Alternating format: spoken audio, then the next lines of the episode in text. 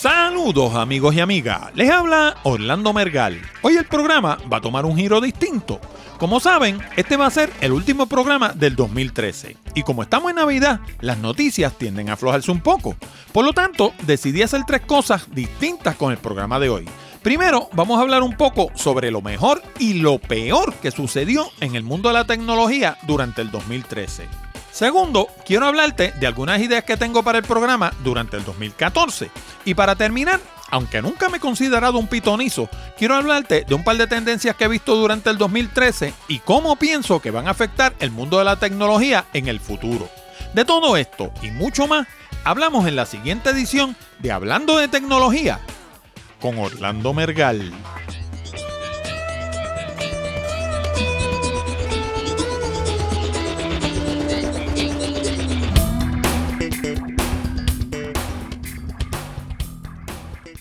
Saludos nuevamente, amigos y amigas, y bienvenido a una nueva edición de Hablando de Tecnología con este que les habla, Orlando Mergal.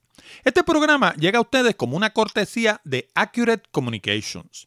Si necesitan servicios de comunicación de excelencia para su empresa, como redacción en inglés o en español, traducción, producción de video digital, colocación de subtítulos, fotografía digital, servicios de audio, páginas de internet, blogs o inclusive producir un programa como este, nos pueden llamar al 787-750-0000 para una consulta. Además, si piensas visitar Puerto Rico y te gustaría ver esas bellezas que casi nadie ve, te exhorto a visitar nuestra nueva página de turismo Puerto Rico by GPS. En Puerto Rico by GPS encuentras fotos, descripciones detalladas, audio, video y mapa para llegar a los lugares más hermosos de la Isla del Encanto. Encuéntrala en www.puertoricobygps.com. Y si lo escribes en español, llegas al mismo sitio www.puertorricoporgps.com. Inclusive puedes utilizar la manera corta www.prxgps.com. Y por último, no olvide el pequeño botón de Share Save que hay debajo del título de cada uno de nuestros programas. Si piensas que nuestro material es bueno y que le podría resultar interesante a otras personas, dale share y ayúdanos a multiplicar la audiencia de Hablando de Tecnología. Y si nos escuchas por Stitcher, TuneIn, Miro, BlackBerry, Android o Windows, no olvide darnos like, thumbs up o lo que sea que indique que te gusta hablando de tecnología. Y ahora vamos a las noticias más destacadas del año. Enero. Bueno, y aquellos de ustedes que recuerden la famosa ley de celulares de Puerto Rico, habrán notado que la implantaron en enero pasado, pero hasta la fecha yo sigo viendo la gente por ahí guiando con una mano. Eh, como yo siempre he dicho, Puerto Rico es un país de manco porque todo el mundo guía con una mano y la otra mano la tienen en el celular. Y hay que ver la gente tratando de estacionar los vehículos en los centros comerciales a veces. No encuentran cómo estacionar el vehículo porque no son capaces de soltar el bendito teléfono. Entonces uno los ve unas veces con la mano, una mano en el teléfono y la otra en el guía y otras veces pues para tratar de poner las dos manos en el guía están con el, con el hombro así levantado pillando el teléfono entre el hombro y la barbilla. Pero lo que van a terminar es con un problema de espalda. Y por lo menos yo no conozco a nadie que lo hayan multado. Probablemente haya alguien, pero en términos generales, eso es una ley como la de la basura, que ya anda por mil pesos por arrojar basura y uno ve a veces los montones de basura más grandes están al lado de los mismos rótulos donde dice que no se eche la basura. También a principio de año en enero vimos una noticia sobre el Outlet Mall de Canóvana, donde decían que iban a publicar los videos de los rateros en Facebook. Y para aquella época yo publiqué una entrada en mi blog Picadillo que titulé Cuidado con las demandas por difamación. Porque resulta que cuando una persona roba en una tienda, el robo no se consuma hasta el momento en el que sale de la tienda con la mercancía, ya sea en la cartera, metida en los pantalones, o sea como sea que sustraiga la mercancía, pero mientras no esté fuera de la tienda, no hay robo alguno. Así que entonces yo puedo coger, digamos, un artículo, me voy a Walmart, me voy a Kmart o cualquiera de estas tiendas, cojo un artículo, me lo echo en un bolsillo y me ponen un video en Facebook diciendo que, que yo me robé ese artículo y a lo mejor yo cojo eso, me lo echo en un bolsillo y cuando llego a la caja, lo saco y lo pago. No es lo más normal. De hecho, el que, el que se echa algo en un bolsillo, 99% del tiempo lo que se lo piensa es robar. Pero se presta inclusive para que le hagan una maldad a las tiendas. Porque la ley dice que mientras la persona no salga de la tienda con la mercancía, en efecto, no se la ha robado. Y Michael Dell, el pionero del mundo de las computadoras, dijo en enero también que estaba considerando un leverage buyout como estrategia para salvar a su compañía. Como todos sabemos, el mundo de las PC, tanto el de las Macintosh como el de las máquinas Windows, porque ambas son PC, ha venido disminuyendo en venta. Y eso lo pronosticó Steve Jobs en aquella famosa entrevista en la que él habló de que las computadoras eran como camiones, que iban a seguir haciendo falta, pero que en un mundo de tabletas las computadoras solamente se iban a utilizar para producir contenido y que el grueso de la gente iban a consumir ese contenido en tableta y en teléfonos móviles.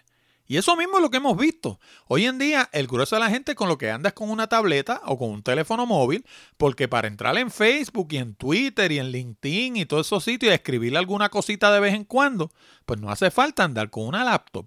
Con un teléfono o con una tableta uno lo hace. Claro, si te quieres sentar a hacer un video o una producción, algo bien hecho, pues idealmente en una máquina de escritorio, en lo que se llamaría una PC, porque no es PC porque sea Windows, es PC porque es Personal Computer, pues en una PC se debe hacer mucho más fácil porque primero es más poderosa, segundo tienes más real estate de pantalla, o sea, le llaman real estate el espacio que tienes de pantalla y tercero, tienes muchísimas más aplicaciones que te permiten hacer eso con mucha más facilidad y con un nivel mayor de sofisticación. Así que Michael Dell, al ver que su compañía se estaba hundiendo, para ya para enero propuso un leverage buyout que no es otra cosa que comprar él todas las acciones de la compañía y achicar la operación de tal forma que sea mucho más competitiva.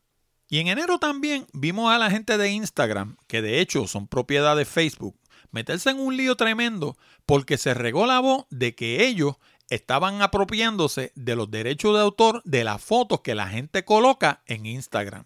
Y de hecho, alteraron de tal forma los Terms of Service que en efecto lo que parecía era, lo que daba a entender los Terms of Service era que ellos pretendían apropiarse del copyright de esas fotografías, porque decía que las podían utilizar para publicidad, para 40 mil cosas.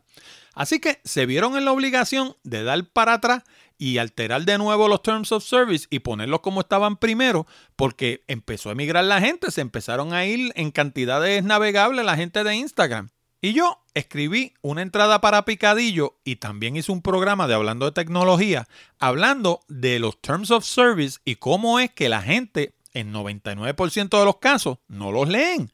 Y los Terms of Service no son otra cosa que lo que los abogados llaman un contrato de adhesión. Y un contrato de adhesión es un contrato donde todas las reglas las establezco yo. Y si tú lo firmas, pues tú te sometes a las reglas que yo establecí. Pues así funcionan los Terms of Service de Google, de Yahoo, de Bing, de YouTube, de Facebook, de Twitter, de todas estas compañías. Y si uno los lee, no se suscribe, porque básicamente le estás entregando el alma al diablo. Pero en el caso del de Instagram era más leonino todavía, porque básicamente ellos se estaban quedando con las fotografías de la gente. Y finalmente tuvieron que retroceder, porque si no hubieran retrocedido, la compañía se hubiera hundido.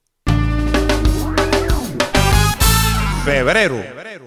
Bueno, y en febrero la revista Time dijo que se aprestaba a despedir 700 empleados de una plantilla de 8000 y no fue más que un síntoma más de cómo las publicaciones impresas, las publicaciones de papel han venido perdiendo terreno frente a las publicaciones digitales. Luego de eso vimos otros periódicos y otras revistas a lo largo del año teniendo problemas similares. Y también en febrero comenzó la batalla cibernética donde atacaron al New York Times, al Wall Street Journal, al Washington Post y a Twitter. Y en todos los casos se trató de lo que se llamaba ataque DDoS, que es Denial of Service. Y un ataque de Denial of Service no es otra cosa que un ataque realizado por un botnet. Un botnet es un grupo de computadoras que actúan de manera zombie controladas por un hacker. Ese hacker poquito a poco se va apoderando de computadoras, ya sea mediante esquemas de phishing o de distintos tipos de virus, y una vez tiene control de esas máquinas, puede hacer, digamos, que todas a la misma vez traten de acceder a una página de Internet o que todas a la vez envíen un correo electrónico a la misma dirección. Y eso tiene el efecto de hacer que el servidor se venga abajo. Y cuando el servidor se viene abajo, lo que produce es lo que se llama un denial of service. Entiéndase que, por ejemplo, si eso se lo hicieran para darles un ejemplo a la página del nuevo día, por ejemplo, pues entonces cuando usted trata de acceder la página del nuevo día, no le va a funcionar, le va a dar un denial of service, porque el servidor está tan, tan abarrotado de solicitudes que sencillamente no puede atender la cantidad de solicitudes que, que está recibiendo. Para que tengan una idea de lo que estamos hablando, en España encontraron un botnet que tenía 35 millones de computadoras. Ahora imagínense ustedes, 35 millones de computadoras, todas a la vez, enviando correo electrónico o tratando de acceder a una página de internet. Tiene que ser un servidor de cara, porque de lo contrario se va a venir abajo. Y también en febrero, un estudio del Pew Institute encontró que existía fatiga entre los usuarios de Facebook. Y cuando ellos hablan de fatiga, lo que ellos quieren decir en buen español es que la gente se está hartando de Facebook. Y a través del año vimos que eso no fue, no fue decreciendo, eso fue en aumento. Porque Facebook cada vez se ha ido dando cuenta de que es incapaz de monetizar el concepto. Y para monetizar el concepto han instituido una serie de prácticas que lo que han hecho es espantar a la gente, mayormente a la juventud. La juventud cada día está menos en Facebook y Facebook se está convirtiendo en la red social de los viejos. Y eso para Facebook es veneno, porque Facebook está dirigido a la gente joven. Y en la medida en que se convierta en la red social de los viejos, se le va a hacer mucho más difícil todavía venderle algo a esa gente. Porque esa gente lo que quiere estar ahí es para compartir unos con otros. No están ahí para comprar nada. Y ahora, a final de año, Facebook ha venido peor todavía, porque de hecho muy poca gente todavía lo sabe, pero Facebook acaba de cambiar su algoritmo y ahora resulta, por ejemplo, supongamos que usted tiene un grupo de, seguidores en Facebook, digamos que usted tiene 500 seguidores, 500 personas que están en, en el grupo suyo, ¿no? Pues entonces, cuando usted postea algo en Facebook, solamente entre el 1.5 y el 5% de esa gente va a recibir ese post. Los demás no lo van a recibir. Y para que ellos lo reciban, usted tiene que entonces pagar por algo que se conoce como un sponsored post. De lo contrario, ellos no van a ver esos posts suyos. Y a la misma vez, ellos están colocando también ahora anuncios en el timeline. Por consiguiente, cada día estamos viendo más publicidad mal hecha, por cierto, porque lo que estamos viendo son los mismos anuncios que producen para prensa y los mismos anuncios que producen para, para cine los estamos, o para televisión, los estamos viendo en Facebook, en lugar de producir material que sea nativo al medio. Los que quieran conocer más sobre esto, les voy a recomendar un libro excelente. Se llama Jab, Jab, Jab, Right Hook. Y lo escribió un caballero que se llama Gary Vaynerchuk. Aquellos que interesen el libro lo pueden obtener en www.hablandodetecnología.com JJJRJ. Y también en febrero, el Correo de los Estados Unidos anunció que descontinuaría la entrega de cartas los sábados a partir del 5 de agosto, cosa que tuvieron que retractarse porque causó una consternación tremenda en los Estados Unidos y la gente empezó a protestar y el correo no le quedó otra que continuar con la entrega los sábados. Y es que el correo ha venido sufriendo un ataque que yo humildemente bauticé el ataque del sándwich. El correo, por la parte de abajo, imagínese un sándwich, tiene la carne y la, qué sé yo, los vegetales, lo que usted le ponga, lo tiene en el medio, ¿no? Y normalmente pues tiene dos, dos lonjas de pan. Tiene una abajo tiene una arriba. Pues imagínense que la de abajo es el negocio de los paquetes. Pues el negocio de los paquetes se lo ha quitado UPS, FedEx y DHL. Y entonces la lonja de pan de arriba, que es el negocio de las cartas, se lo ha quitado el mundo del email y el correo ha ido perdiendo clientes en cantidades navegables y tienen que buscar la manera de enamorar a esos clientes y atraerlos hacia el correo nuevamente. Y de hecho han hecho muchísimas cosas que yo considero positivas. Por ejemplo, todo este asunto que han hecho ahora del ship and click, donde usted hace su label y lo prepara, su etiqueta, su, pegadizo, como le llamemos en español, usted lo prepara en su computador, se lo pega a su paquete, lo lleva al correo y no tiene que hacer fila. Lo mismo han hecho un sistema ahora que, se, que es a base de Priority Mail, pero tiene tracking como si fuera un paquete de UPS o de FedEx. Usted puede entrar a la internet a través de su computadora y ver por dónde anda su paquete. Pues eso son cosas en las que el, el, correo ha demostrado que está progresando, pero con todo y eso tienen unos problemas económicos tremendos porque se han ido quedando sin ingresos. Y una cosa que intentaron hacer pues fue eliminar la entrega los sábados. Pero realmente la gente se resistió de una manera tal que tuvieron que regresar a entregar los sábados. Y finalmente en febrero Intel anunció que ofrecería servicios de televisión por Internet y fue un fracaso. No pudieron competir con Netflix y con Hulu. Y es que Netflix ya tiene 40 millones de usuarios. No es fácil competir con Netflix. Netflix está produciendo sus propias películas y todo. Así que eso nos demuestra que muchas veces las compañías piensan que porque son unos, unos, duros en unas cosas, por ejemplo Intel en el caso de los microprocesadores, pues básicamente Intel es el rey de los microprocesadores. Pero eso no quiere decir que van a moverse lateralmente y van a ser los reyes de la televisión por Internet, porque ese posicionamiento ya lo tiene otra compañía y se llama Netflix. Marzo. Bueno, y en marzo un inventor reveló el secreto para irar el vino más rápidamente. Y para muchos no resultó invento alguno. Resulta que este caballero descubrió que si uno mete el vino en una licuadora antes de tomárselo y la prende nada por unos segundos, el vino se aerea o se aera, o no, no estoy seguro cómo se conjuga esa palabra, pero la cuestión es que queremos aerar el vino. Bueno, la cuestión es que si lo echamos en una licuadora y le damos unas vueltas, automáticamente ese vino va a quedar como si lo hubiéramos puesto, digamos, en un decanter y lo hubiéramos dejado ahí por media hora y en lugar de esperar media hora, lo tenemos instantáneamente. Así que es un invento que no es un invento, realmente es más bien un descubrimiento. De cualquier forma, a mí me gusta traer esas noticias así extrañas de vez en cuando y esa la traímos en marzo.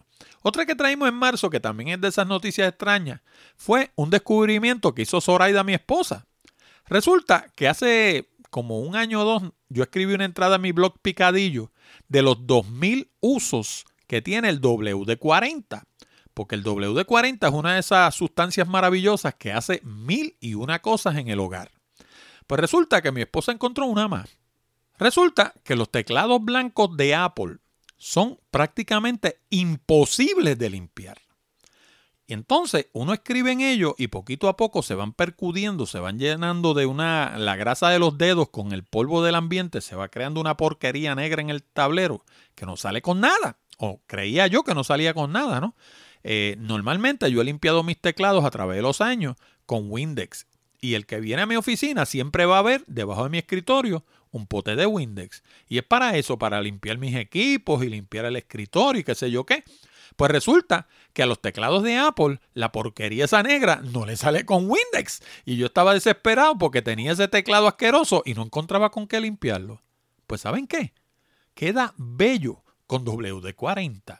Claro, no le puedes echar el WD-40 encima del teclado porque se le va a meter dentro, ¿no? Pero coge un poquito de Bounty, de papel toalla, lo humedece con WD-40 y se lo pasa al teclado y la mugre le sale como por arte de magia. También en marzo se supo que el Departamento de Homeland Security de los Estados Unidos estaba utilizando drones Predator equipados con tecnología para vigilancia sobre suelo de los Estados Unidos. Y eso se supone que es ilegal porque los drones Predator son armas militares y no se supone que se utilicen armas militares sobre terreno civil de los Estados Unidos. Y eso causó un gran revuelo, pero a la misma vez, el año 2013 indirectamente se convirtió en el año de los drones. Porque como vamos a ver más adelante, ahora tenemos drones por donde quiera, drones por aquí, drones por allá, y ninguno de ellos son drones como en Puerto Rico, que son drones de echar basura. Son pequeños vehículos dirigidos remotamente que se utilizan tanto en la guerra como con usos civiles, ¿no? También en marzo, Adobe anunció que dejaría de vender su Creative Suite en forma física. De ahora en adelante, dijeron ellos que solamente lo iban a vender a través de la nube. Y automáticamente hubo un grupo, entre los cuales me incluyo, que sencillamente dejamos de comprarle Adobe. Yo tengo una serie de programas que son de Adobe y los tengo hasta el momento que ellos se tomaron esa decisión, porque es una forma de doblarle el brazo al consumidor para obligarlo a entrar por donde ellos quieren, porque claro, si ellos venden a través de la nube, pues no tienen ningún gasto físico, no tienen que hacer cajas, no tienen que quemar discos, no tienen que hacer manuales, no tienen que hacer nada, sencillamente lo que están vendiendo son bits y así es un llame. Pero para el, para el usuario, yo entiendo que, el, que yo quiero tener el derecho de comprar un producto como yo lo quiera comprar, no como ellos me lo quieran vender. Y como ellos se empeñaron en hacer eso, pues al igual que un montón de otra gente, yo dejé de utilizar programas de Adobe. Utilizo los que tengo y de ahí en adelante, en la medida en que pueda, los voy a reemplazar por programas de otras compañías. Y finalmente, un estudio de Forrester Research reveló datos aterradores sobre la publicidad online y el mercado a través de las redes sociales. ¿Y cuáles fueron esos datos aterradores? Que los anuncios a través de las redes sociales y en la internet en gran medida sencillamente no funcionan. Por eso es que yo insisto en la producción de contenido como herramienta para establecer una conexión entre la empresa y el cliente. Y no estoy solo. Hay un número cada vez mayor de expertos en mercadeo a nivel mundial que se han dado cuenta que esa es la clave, porque todos estos anuncios que usted ve a la derecha, por ejemplo, en Google o en Yahoo, que los ve en la columna de la derecha del, del buscador, o por ejemplo en la columna derecha de Facebook, esos anuncios no funcionan porque existe una cosa que se llama banner blindness, que sencillamente la gente los ignora. Y, y, eso no me lo estoy inventando yo. Eso ha sido demostrado una y otra vez a través de unos tipos de estudios que se conocen como heatmap, que son unos estudios donde se identifica la parte de la página a la que el visitante le está prestando atención. Y resulta que la vista del visitante y los clics se concentran sobre el área que está el contenido y en el área de la derecha, en esa columna donde normalmente lo que hay son anuncios, vemos que no hay clic y que el, ojo del, del, visitante no se concentra en esa área. Por consiguiente, usted está pagando por un anuncio que el visitante hace un esfuerzo consciente de ignorarlo. Por consiguiente, está botando su dinero. Abril. Bueno, y abril fue un mes extremadamente lento en cuanto a noticias de tecnología. No sé si fue por lo del asunto de las planillas, que en abril es que se llenan las planillas, pero no, no hay más que tres noticias en abril que de verdad uno puede decir que fueron de importancia. La primera de ellas fue que se dio la predicción de Steve Jobs, se desplomó el mercado de computadores Windows. Y hay varios factores que contribuyeron a eso. Primero, eh, la gente de Microsoft salió con Windows 8.0 y la verdad que ha sido un fracaso. La gente no lo han aceptado. Y lo sacaron en las tabletas y lo sacaron en las máquinas de escritorio y en las máquinas portátiles. Y sencillamente no ha tenido aceptación. Y según muchos manufactureros, ha sido uno de los factores que ha influido, aparte del hecho de que la gente está emigrando a las tabletas y a los dispositivos portátiles, pues ha sido uno de los factores que ha contribuido a la caída de las máquinas Windows. Porque las máquinas Macintosh, a pesar de que sí ha disminuido su, venta porque la gente se está mudando a las tabletas, todavía se están vendiendo las Macintosh mejor de lo que se venden las máquinas Windows. Y eso es mucho decir, porque hace 10 años las Macintosh prácticamente no se vendían y la máquina que dominaba el mercado era la PC con sistema Windows. También en abril propusieron impuestos a las ventas por Internet y eso fue en el Congreso de los Estados Unidos. Y gracias a Dios la cosa no ha prosperado, así que hasta el momento las cosas que uno compra por Internet, con excepción de uno o dos estados donde sí eso existe, eh, pues en la gran mayoría de, los estados y en Puerto Rico todavía eso no existe. Se supone que uno aquí cuando compra algo vaya y se... Pero imagínese usted, usted de verdad va a coger y va a ir a Hacienda y le va a decir, mire señor, señor de Hacienda, yo compré este equipo y tenía que haber pagado estos cuatro pesos y se los vengo a traer porque yo soy el individuo más honesto del mundo. Eso no lo va a hacer nadie. Así que, por lo menos hasta el momento, nos escapamos de esa. Y finalmente, en abril yo produje la versión en libro para Kindle de nuestro programa Presentaciones Efectivas. Y Presentaciones Efectivas es un programa muy, muy particular, porque a diferencia de todos los demás programas que hay por ahí sobre cómo hacer presentaciones, Presentaciones Efectivas va mucho más allá de hacer meras diapositivas, ya sea en Keynote o en PowerPoint. Presentaciones efectivas habla sobre el sistema de sonido, habla sobre el local, habla sobre la audiencia, habla sobre comunicación, habla sobre todos los elementos que inciden en una presentación cuando usted se para frente a un grupo, no únicamente sobre las transparencias. Así que si les interesa saber más sobre este librito, que es bastante, bastante voluminoso, digo yo un librito, pero no no es un librito, es un libro, lo pueden obtener en la tienda de Kindle de Amazon. Mayo. Bueno, y en mayo eh, recibimos una noticia que debió haber alarmado a la humanidad y desde que yo la dije no he oído a nadie más hablando de eso, así que aparentemente eso no tiene importancia para nadie, ¿verdad? Pero resulta que en mayo la humanidad sobrepasó por primera vez los niveles más altos en dióxido de carbono en la historia. Sea que estamos fastidiando el planeta. Y aparentemente a nadie le importa. Yo no voy a hablar más de eso porque hablar de algo que a la gente no le importa, pues no vale la pena. Si usted quiere saber más sobre eso, búsquelo en mayo, en Hablando de Tecnología, que allí hay un reportaje bastante extenso. En mayo también, la gente de Russia Today sacó un reportaje de media hora sobre la situación económica, social y política de Puerto Rico, donde básicamente puso la isla al desnudo. Y ese reportaje en Puerto Rico causó un revuelo tremendo, porque básicamente la, tónica era quiénes son los rusos para hablar de Puerto Rico. Pero ¿saben qué? Yo tengo ese reportaje y yo lo vi de punta a punta. Y allí no hay nada que sea mentira. Todo lo que se habla en ese reportaje es la pura verdad. Y entrevistaron a gente en Puerto Rico de todas las facciones políticas. Y pues lo que dice allí, eso es lo que es. Y con el pasar del tiempo se ha ido comprobando. Así que la verdad, hay veces que duele, hay veces que uno se resiente, ¿verdad? Porque, porque como dicen, la primera la primera cosa que uno tiene que hacer, dicen los psicólogos, para corregir un problema es aceptarlo, ¿no? Y la gente en Puerto Rico pues no acaba de aceptar la situación en la que está Puerto Rico y el por qué está en esa situación. Así que, mientras tanto, pues seguiremos en la noria, seguiremos en lo mismo. Y ahorita, pues los rusos nos harán otro reportaje y la gente volverá, volverá a chillar y a decir que eso es mentira también. Y finalmente en mayo, la gente de Google puso a funcionar la versión 2.0 de Penguin. Y esto lo que ha ido es cerrándole cada, cada día más el cerco a la gente, a los spammers por un lado y por el otro lado a la gente que hacen lo que se llama contenido repetido. Porque Penguin y Panda ambos han venido a eliminar la duplicidad.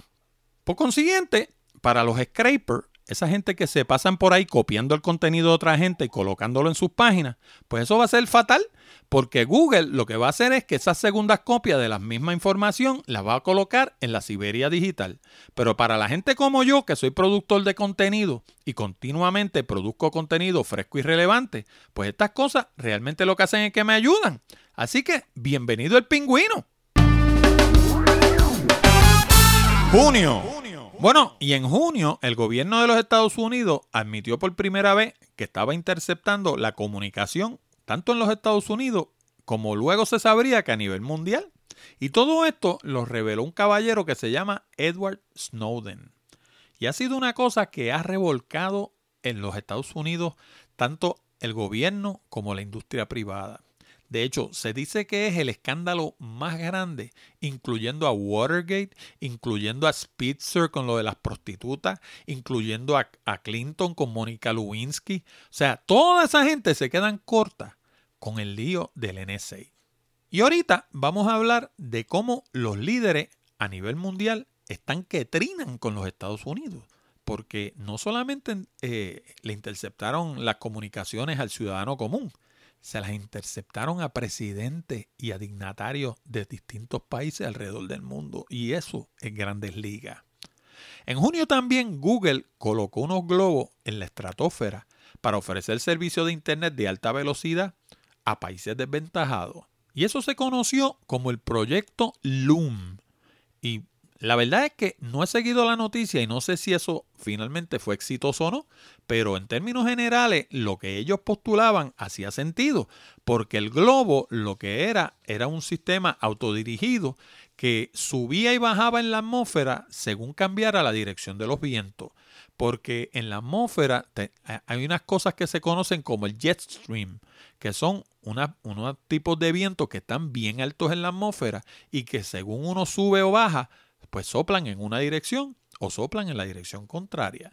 Y entonces el, el, truco con estos globos era que si el globo se te sale muy para acá, pues entonces lo subes o lo bajas para que coge el otro viento y vuelve y se mueva para el lado contrario. En términos generales, el globo se autocorrige constantemente y se mantiene técnicamente en el mismo sitio. Y también en junio, el buscador Bing de Microsoft dijo que estaría disponible en una versión escolar.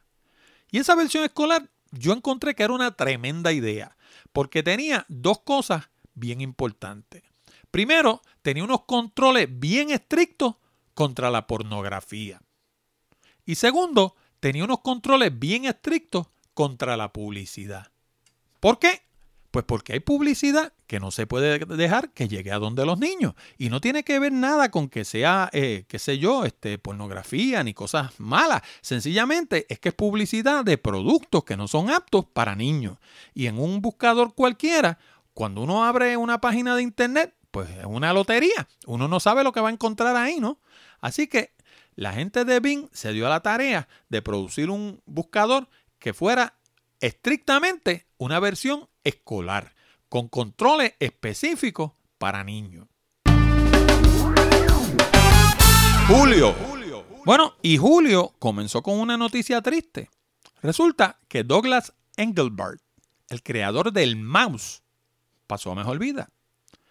Y nosotros, pues, hicimos una reseña sobre Engelbart y explicamos quién, él, quién era él y que estaba en el proyecto de Xerox allá en California y qué sé yo. Pero lo curioso es la manera en que estaba construido el mouse de Engelbart. Resulta que esto era como un bloquecito de madera con un botoncito encima colorado de esto que uno compra en Radio Shack, la cosa más primitiva del mundo. Pero dice la historia que cuando Steve Jobs eh, visitó el proyecto Park que era como se llamaba, PARC, en, en California, en las oficinas de Xerox, sencillamente se volvió loco con el mouse y con el sistema interactivo que también lo desarrolló la gente de Xerox. La gente de Apple lo que hizo fue perfeccionarlo y adaptarlo para crear la Macintosh pero, pero ellos tenían tanto el sistema de las ventanas como el, sistema del mouse inventado ya la gente de Xerox, pero no le veían el uso, decían que eso era una cosa inútil, decían, mira, es un juguetito ahí que inventó este, mira a ver si eso te interesa para hacer algo con eso. Y Steve Jobs dicen que abrió los ojos como dos huevos fritos, porque rápido él vio la luz, él rápido vio las posibilidades que eso tenía y seguida lo licenció y de ahí más adelante fue que nació la Macintosh, ¿no? Pero en honor a la verdad, por lo menos la parte que tiene que ver con el mouse fue de este caballero que se llamaba en vida Douglas Engelbart. Y en julio también se habló por primera vez de los automóviles autodirigidos. Y quien habló de eso, en honor a la verdad, fue la gente de Toyota. Pero por lo que yo he podido ver, la gente de Ford le está comiendo los dulces, le están, se le están yendo adelante.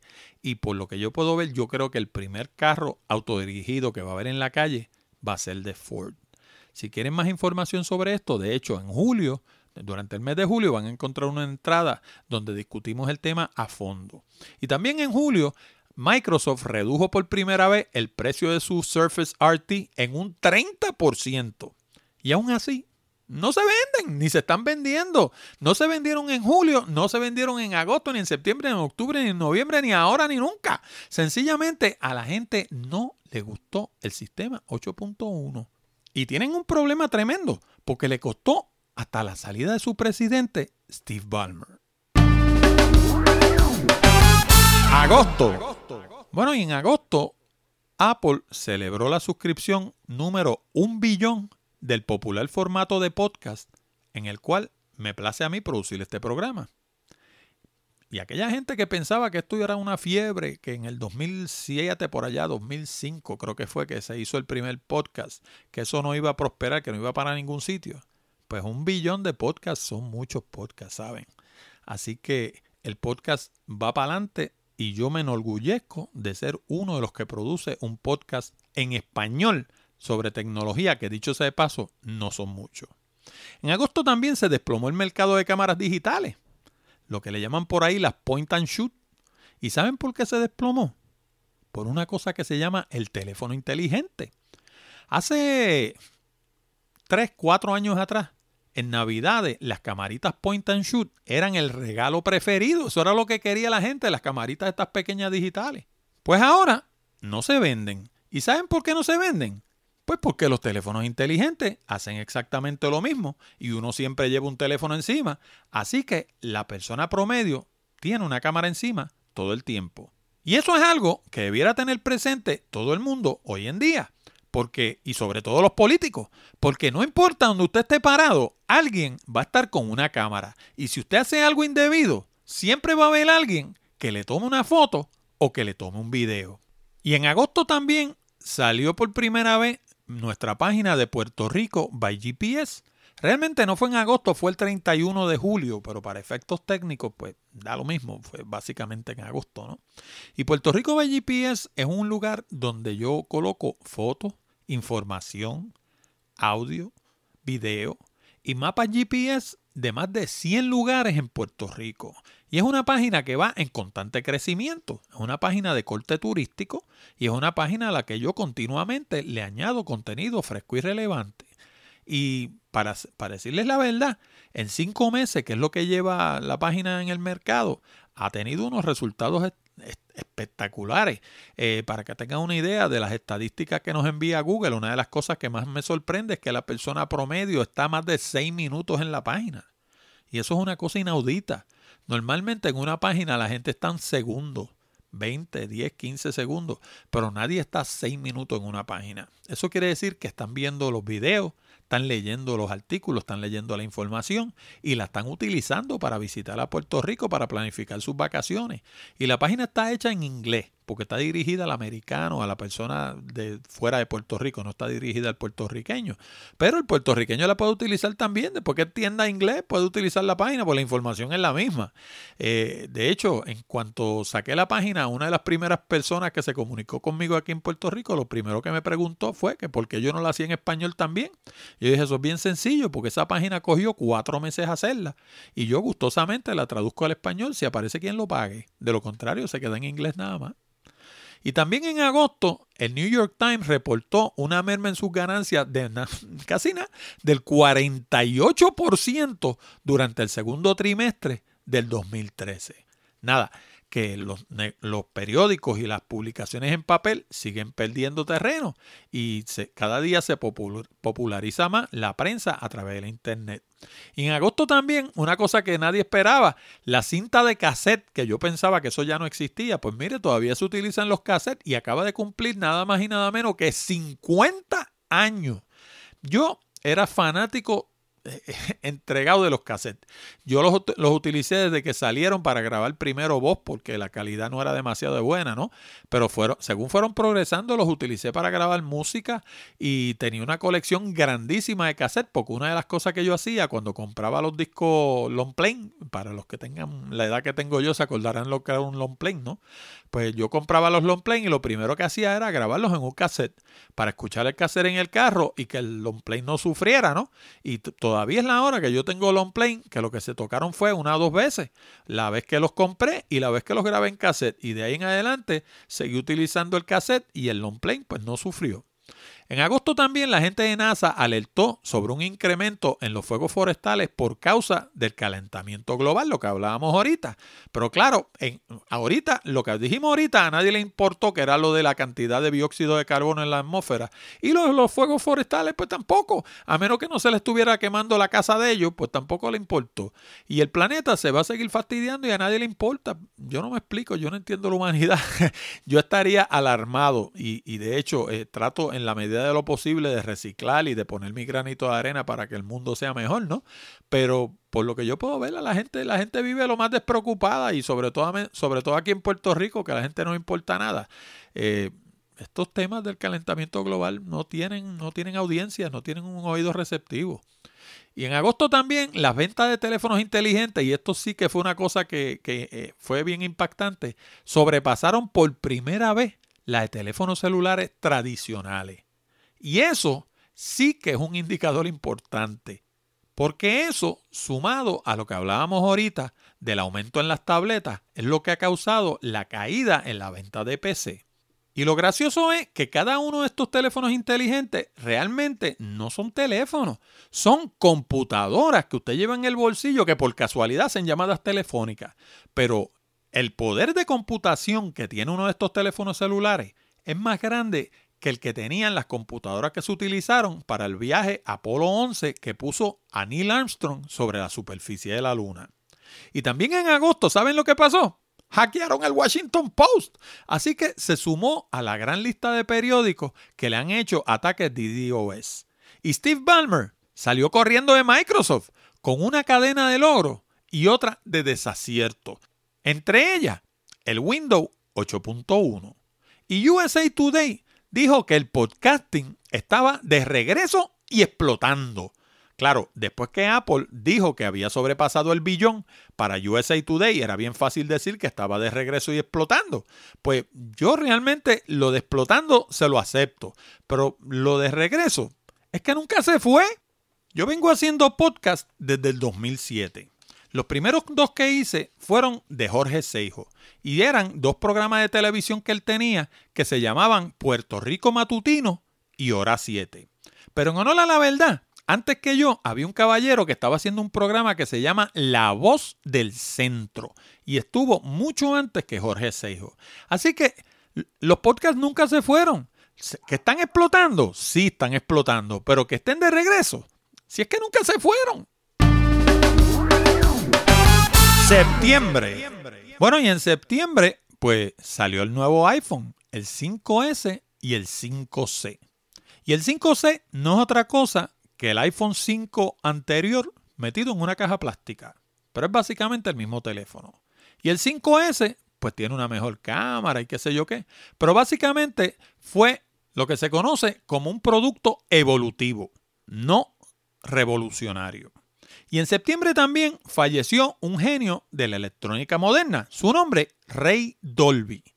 Todo el que haya escuchado un sistema de surround sound y anterior a eso haya utilizado, como hablaba ahorita, cassettes que utilizaban Dolby B y Dolby C, utilizó los productos de Ray Dolby. Así que en paz descanse un genio de la electrónica. Y en septiembre Brasil amenazó con romper la hegemonía americana sobre la Internet. Y es que la presidenta de Brasil, Dilma Rousseff, está que prende de medio maniguetazo contra los Estados Unidos por causa de la intervención del NSA y de los teléfonos del Palacio Presidencial y de otras dependencias del gobierno de Brasil. Pero no ha sido únicamente de Brasil. Los países pasan de 50 según las últimas noticias. Así que esto del NSA, estamos terminando el año, pero en el 2014 vamos a seguir escuchando del NSA, porque esto, como dicen en el argot del béisbol, pica y se extiende. Octubre. Bueno, y en octubre la gente de Google nos regaló otro cambio al algoritmo, esta vez Hummingbird, que se concentra todavía más en el contenido.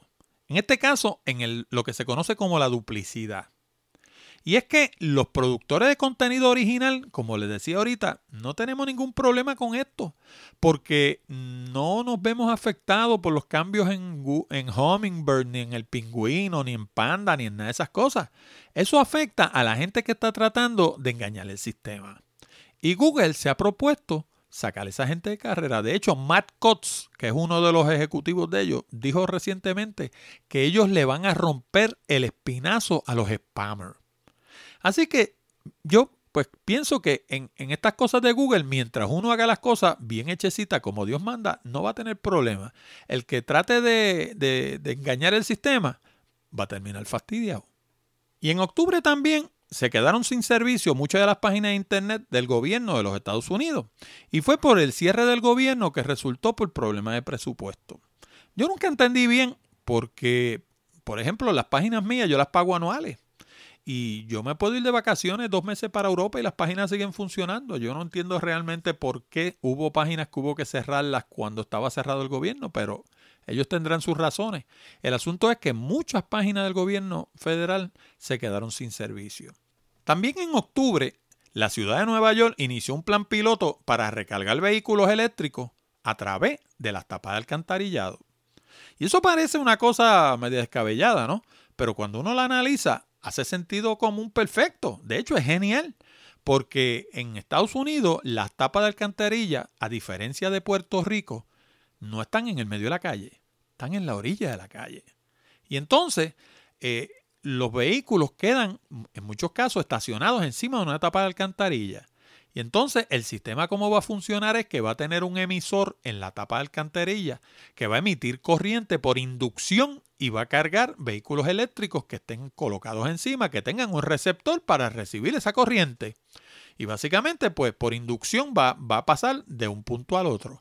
Y a mí me parece genial porque de todas formas la tapa está ahí, ese espacio ya se está utilizando y ¿por qué no aprovecharlo para otra cosa? Ese es el tipo de idea innovadora que uno ve en otros países y que quisiera ver a veces en el suyo, ¿no? Y finalmente en octubre Netflix superó nada más y nada menos que los 40 millones de usuarios. Así que esa gente que como yo hace un año, dos años cortaron el cable que pertenecen al cut the cable, como le llaman en Estados Unidos, pues están todos, muchos, la gran mayoría están en Netflix y otros están en Hulu y en otros casos, como es el mío, están en Netflix y en Hulu. Noviembre. Bueno, y en noviembre, una de las cosas más importantes de las que hablamos fue de una nueva modalidad de virus que se conoce como Crypto Locker y que secuestra tu computador y se apodera de tus archivos. y me da gracia porque yo lo cubrí en mi programa, lo cubrí en Picadillo, mi blog, y me tomé la molestia de ir a la radio y cubrirlo en el programa de Jorge Seijo en Radio Isla 1320. Y eso fue en noviembre. ¿Y saben qué? Ayer, dos meses después, vi la noticia en el nuevo día. Y entonces hablaba de que 250 mil personas han caído víctimas de CryptoLocker. Pero nadie le da importancia, porque yo lo dije hace dos meses y nadie le prestó atención. Así que a mí me da pena, ¿verdad? Porque la verdad que caer en un problema de virus, pues no es nada de simpático, ¿no? Pero en honor a la verdad, que se fastidien, porque uno se lo dice y no hacen caso. Así que, pues, que se sumen a los 250 mil. Y en noviembre, Apple eliminó las unidades de DVD en sus computadoras. Y eso, pues yo no sé. Eh, yo entiendo que eh, hoy en día, por ejemplo, todo lo que yo he producido en los últimos, quizás en el último año, los últimos seis meses, ha sido para la Internet. Pero ese es mi caso, porque como me dijeron una vez en una convención que yo fui de bloguero, yo tenía ahí que la cabeza en Silicon Valley, ¿verdad? Eh, decían, era su manera de burlarse de mí porque yo era, tenía una mentalidad avanzada, ¿no? Pero yo lo que le contesté fue que porque ellos estuvieran así no se tenían que quedar así, que podían prosperar, ¿no? Pero la realidad es que en Puerto Rico, la mayoría de la gente, yo no sé, todavía tienen la cabeza en el DVD. Y como le digo, yo hace casi un año que no hago, más de un año que no hago un DVD. Todo lo que he hecho ha sido online. Y Apple en Estados Unidos se ha dado cuenta de eso y ha ido eliminando el DVD, que curiosamente ellos fueron quienes lo introdujeron, ¿no? La primera máquina que sacaron ellos, que fue aquella famosa G4 de 733 MHz, ellos fueron los primeros en introducir una máquina con un lector y, quemador de DVD. Y también fueron los que lo eliminaron. Ahora sus máquinas ninguna trae quemador de DVD, ¿no? Yo personalmente no los utilizo para producir programas audiovisuales, pero todavía utilizo el DVD para, para archivar, porque yo archivo en discos duros y en DVD. Y así tengo tres copias en dos medios ellos piensan que eso no tiene futuro, ellos sabrán lo que hacen, pero por lo menos en mi caso yo todavía lo utilizo. Y en noviembre también el FAA relajó la prohibición de equipos electrónicos en los aviones durante el despegue y el aterrizaje. Claro, esa lista de equipos electrónicos incluye todo menos teléfonos celulares. Yo todavía no entiendo por qué. Ahora están peleando porque se permita el uso de teléfonos celulares. Y yo en eso tengo sentimientos encontrados. Porque si bien es cierto que la tecnología de un teléfono celular es bien similar a la de una tableta o a la de un Kindle o cualquiera de estos otros equipos, y es muy poco, probable que un teléfono celular afecte los sistemas de un avión, la realidad del caso es que tener una persona, dale que dale al lado suyo en un avión, hablando por un teléfono celular, debe ser un castigo. Y si en lugar de uno se convierte en mucho, debe ser una cosa terrible. Así que yo eh, eh, ya le digo, tengo sentimientos encontrados. Entiendo que técnicamente no debe haber ningún problema, pero en términos sociales, hay veces que las cosas que uno puede hacer no quiere decir necesariamente que las vaya a hacer. Y en noviembre, la gente de Blockbuster enganchó las tenis. Anunciaron el cierre de las 300 tiendas que le quedaban en los Estados Unidos. Y con eso murió básicamente el alquiler de DVD. Ahora lo único que queda es la caja roja y dos o tres videoclubs de esos rialengos que quedan por ahí. Así que veremos a ver cuánto duran. Y es que la gente de Netflix y la gente de Hulu cada día le está complicando la vida más todavía, porque inclusive Netflix sigue alquilando DVD. La suscripción mía de Netflix incluye el sistema online y también incluye DVD. Yo recibo tres DVD semanalmente. Y todas esas series que yo anteriormente veía a través del cable TV, ahora recibo los DVD y las veo sin pausas comerciales. Me siento con mis tres DVD y los veo corriditos sin anuncio ninguno. Así que esas cosas son las que están causando la desaparición de sitios como Blockbuster. Y en noviembre también se supo que entre Netflix y YouTube consumen la mitad del ancho de banda de la Internet de los Estados Unidos. Fíjense ustedes, eso para mucha gente, pues Netflix y YouTube, pues Netflix son películas y YouTube pues son la gente allí con los videos de gatos y esas cosas. Pero no, eso es lo que eso es un indicador para toda esa gente que dicen que son productores de contenido. Eso es lo que le está diciendo es que el medio principal en la internet hoy en día es el video. La gente no quiere leer, la gente lo que quiere es mirar una pantalla. ¿Por qué? Porque los enseñamos así, porque le enseñamos a ver la guerra a través de una pantalla en CNN y le enseñamos a aprender a través de una pantalla y todo a través de una pantalla. Entonces hoy en día tenemos una generación que no quiere leer y de ahí es que tenemos que entre Netflix y YouTube consuman la mitad del ancho de banda de la Internet. Y para terminar con noviembre, la gente de Google, que son la misma gente de YouTube, anunciaron algo en noviembre que tiene consternado a mucha gente. Y es que ahora para usted comentar en un video de YouTube, tiene que tener una cuenta de Google Plus. De lo contrario, no puede comentar. Y eso no es otra cosa que una forma de doblarle el brazo a la gente para que se suscriban a Google Plus, porque no tienen la aceptación, por ejemplo, que tiene Twitter y que tiene Facebook. Y como Google tiene un mollero grandísimo porque es una de las compañías principales en el mundo de la Internet, pues ¿cómo hacen, cómo hacen que usted eh, se suscriba a Google Plus? Pues bien sencillo, se lo amarran con YouTube cada día se lo están amarrando más y más con YouTube. Y si usted no tiene una cuenta de Google Plus, pues sencillamente hay un montón de cosas que no va a poder hacer en YouTube. Ahora, por ejemplo, yo tengo dos cuentas de YouTube. Tengo una que es de todo lo que tiene que ver con mis negocios de Accurate Communication y Picadillo y hablando de tecnología y todas esas eh, cosas que yo hago que son puramente de negocio. Y tengo una segunda cuenta que es de Puerto Rico para GPS. Pues la cuenta de Puerto Rico by GPS, por ejemplo, yo le abrí, que no se la abrí yo, cuando abrí la cuenta automáticamente ellos me abrieron una cuenta de Google Plus. Pues la cuenta de Google Plus no tenía foto ni tenía gran cosa, pues yo realmente no le hice mucho caso. Yo me concentré en poner el canal de YouTube de Puerto Rico by GPS, bien chévere.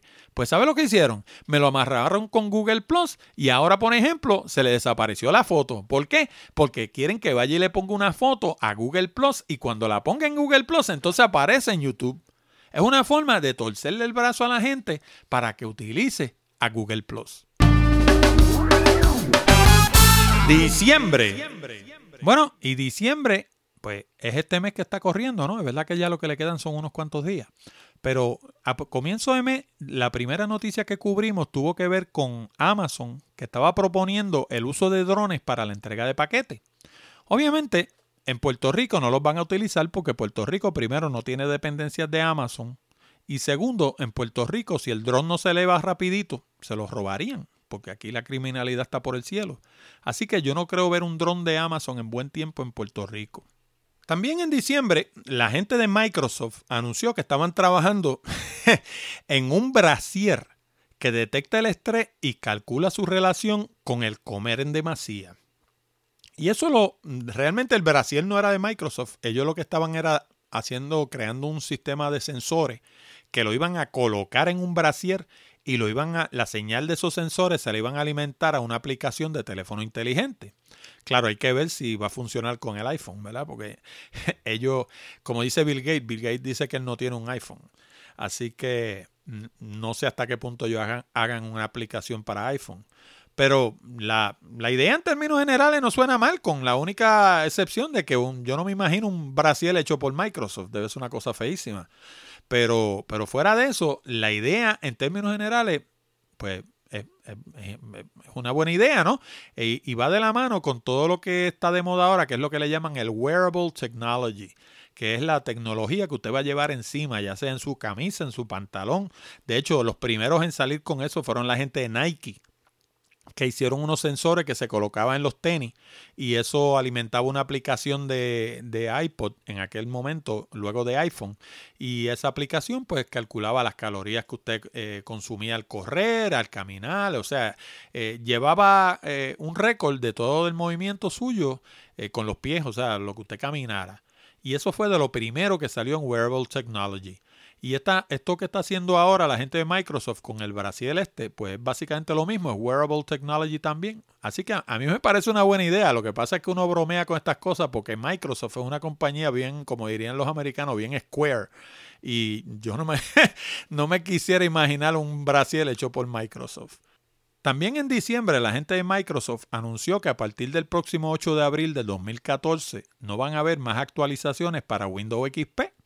Y eso le causa un problema serio a un montón de gente, inclusive compañías grandes, porque se dice que más del 30% de las máquinas, de la población de máquinas PC que hay instaladas en el mercado todavía funcionan a base de Windows XP.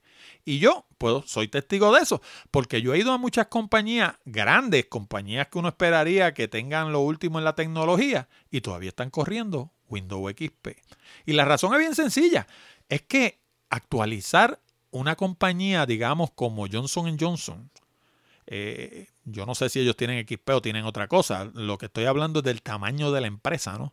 Pues no estamos hablando de cuatro máquinas ni de seis máquinas, estamos hablando de miles de máquinas en muchos casos. Y los costos por licencia y los costos por hacer ese trabajo y que todo funcione a la perfección y no se les caiga el sistema y no tengan 40 problemas, pues eso no es fácil, eso, eso es un proyecto. Y estas compañías, pues mientras no tengan que hacerlo, no lo van a hacer, se van a quedar con el sistema que tienen, sobre todo si le funciona bien y no tienen problemas. No se van a poner a cambiar el sistema porque haya uno nuevo, porque eso no es asunto de moda, eso es asunto de buen funcionamiento de la empresa. Si la empresa funciona bien como está, no se van a poner a invertir a lo loco y, y, y de atrás tocar sus sistemas con tal de tener lo último en la tecnología. Y en diciembre también, de hecho el otro día, hablamos de que en China están utilizando un supercomputador llamado el Tian-E1A para predecir los problemas de smog. Y es que, de hecho, ellos vienen padeciendo de eso hace años. Eh, durante las Olimpiadas que se celebraron en China, hubo muchas delegaciones que sencillamente se negaron a participar en las Olimpiadas si China no bregaba con el problema del smog. Y la única manera de bregar fue sencillamente cerrando la factoría durante todo un mes. Porque sencillamente la nube de humo que baja en ciertos sectores de China es una cosa que no sencillamente no se puede vivir. Y en diciembre, y esto es importante, hagan mucho caso ahora, en diciembre se publicó que según un estudio descubrieron que es posible hackear un computador a través del puerto de audio. Eso es importante porque eso quiere decir que ningún programa antivirus es capaz de detener un ataque a través de un puerto de audio. Y de hecho, no me acuerdo si fue en el programa anterior o en el anterior a ese, pero cubrimos ese problema en detalle y le explicamos cómo lo hacen y todo. Así que yo los exhorto a que busquen el programa y lo escuchen. Y finalmente, terminando diciembre, un juez de distrito federal acaba de declarar inconstitucional las acciones del NSA de interceptar teléfonos y redes de computadora indiscriminadamente.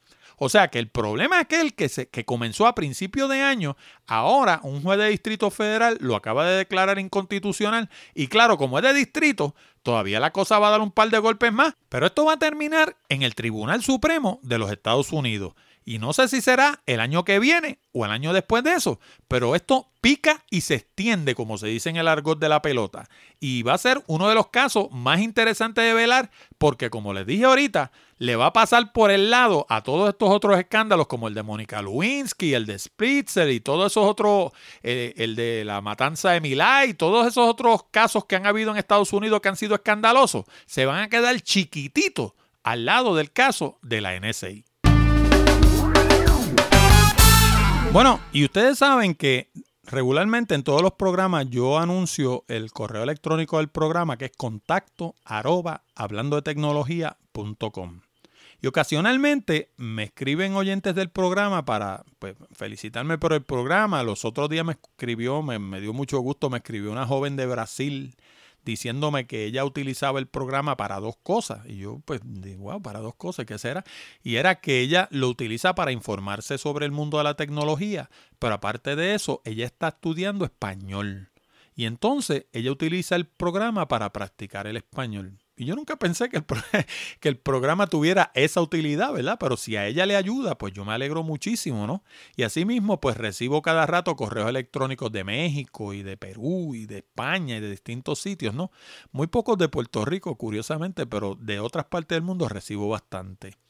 Pero casi nunca recibo preguntas. Y otra cosa es que yo estuve mirando el formato que tenía el programa a comienzo del año y poquito a poco ha ido variando porque a comienzo del año yo hablaba bastante sobre temas libres que no tuvieran que ver nada con noticias, por ejemplo, qué sé yo, cómo protegerte de los virus, cómo, cómo eh, protegerte de una avería en un disco duro, cómo escoger un computador, ese tipo de temas que son lo que le llaman allá en Madrid evergreen, que son temas que nunca cambian, ¿no?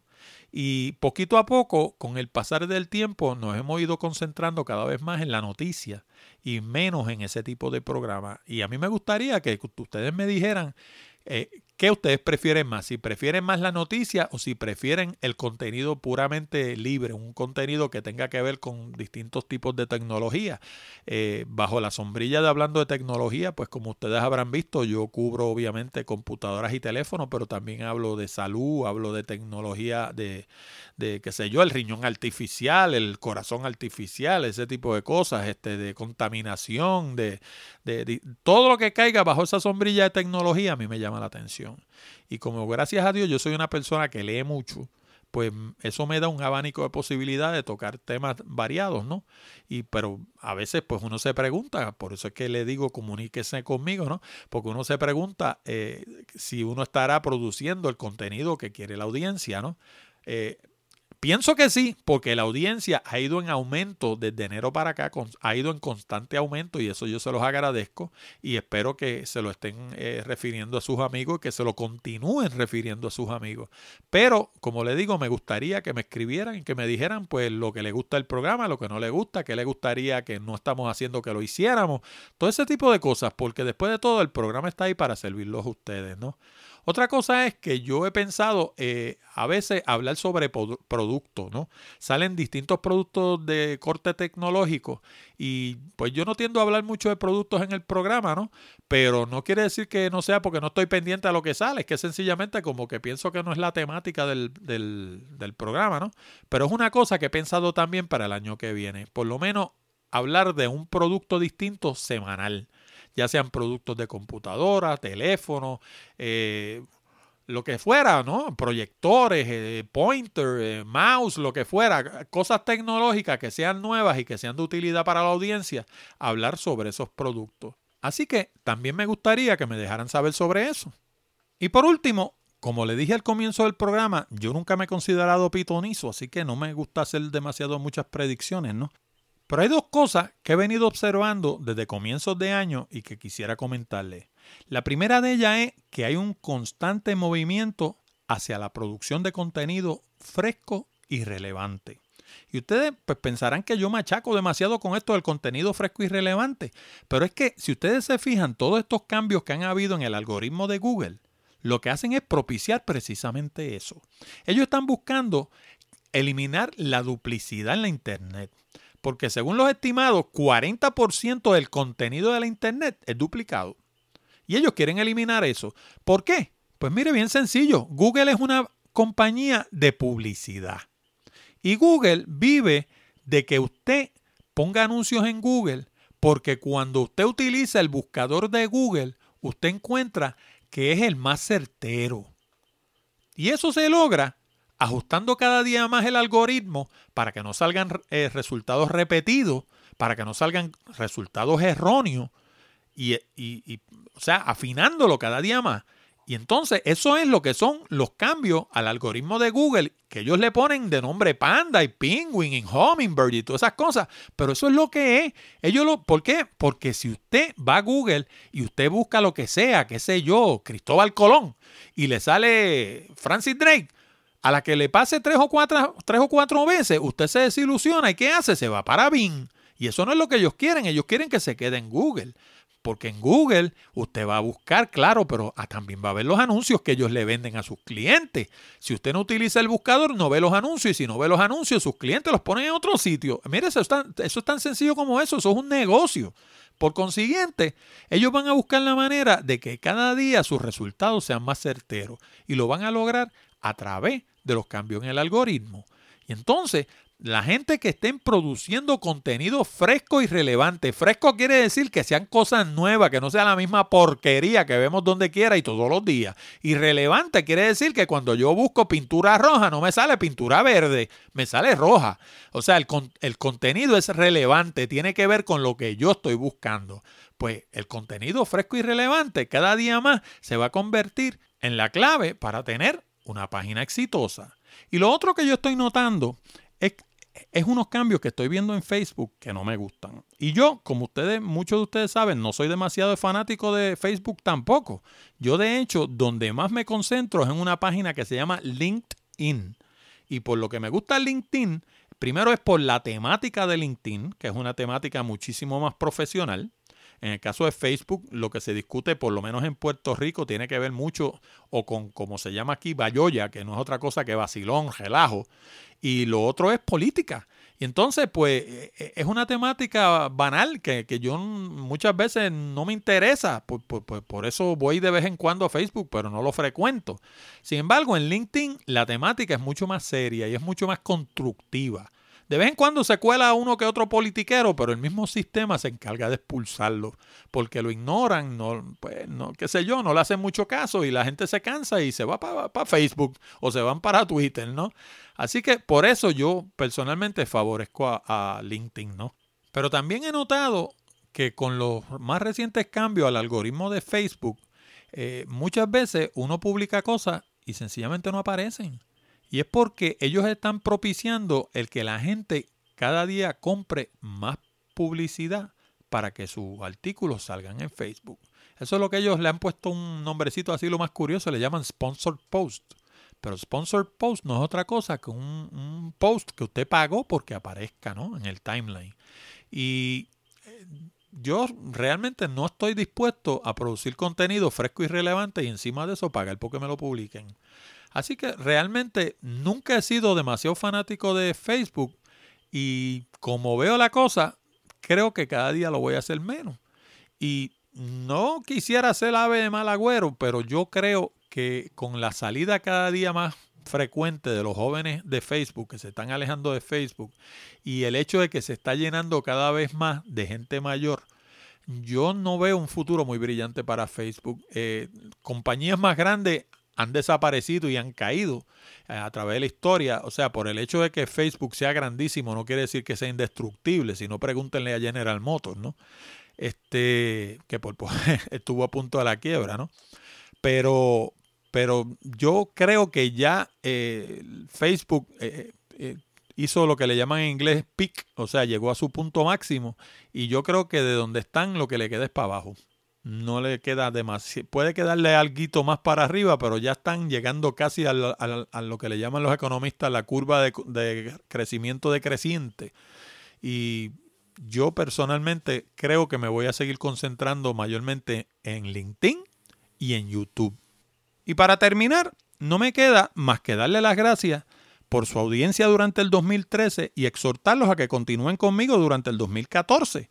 Y también recuerden lo que les decía ahorita, de que se comuniquen conmigo y me dejen saber las cosas que les gustarían en el programa. Y quiero también aprovechar para desearle todo lo mejor en esta Navidad, que la pasen bien y que el año nuevo le traiga muchas, muchas cosas buenas.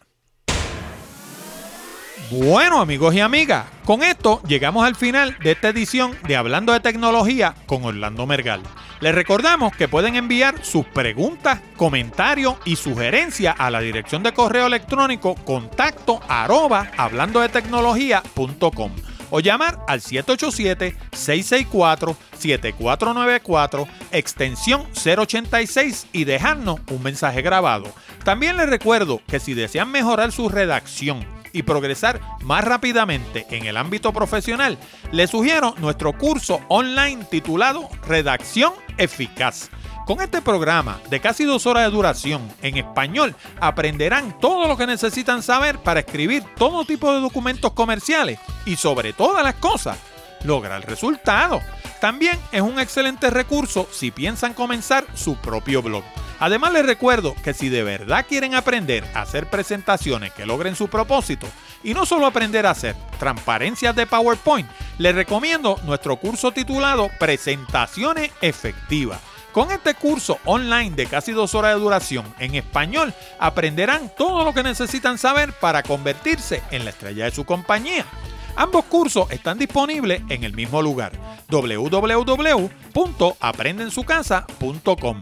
Y Presentaciones Efectivas también está disponible en formato de Kindle en la tienda de Amazon. Les habló Orlando Mergal. Con esto nos despedimos hasta la próxima semana cuando discutiremos más temas interesantes del mundo de la tecnología. Hasta la próxima amigos.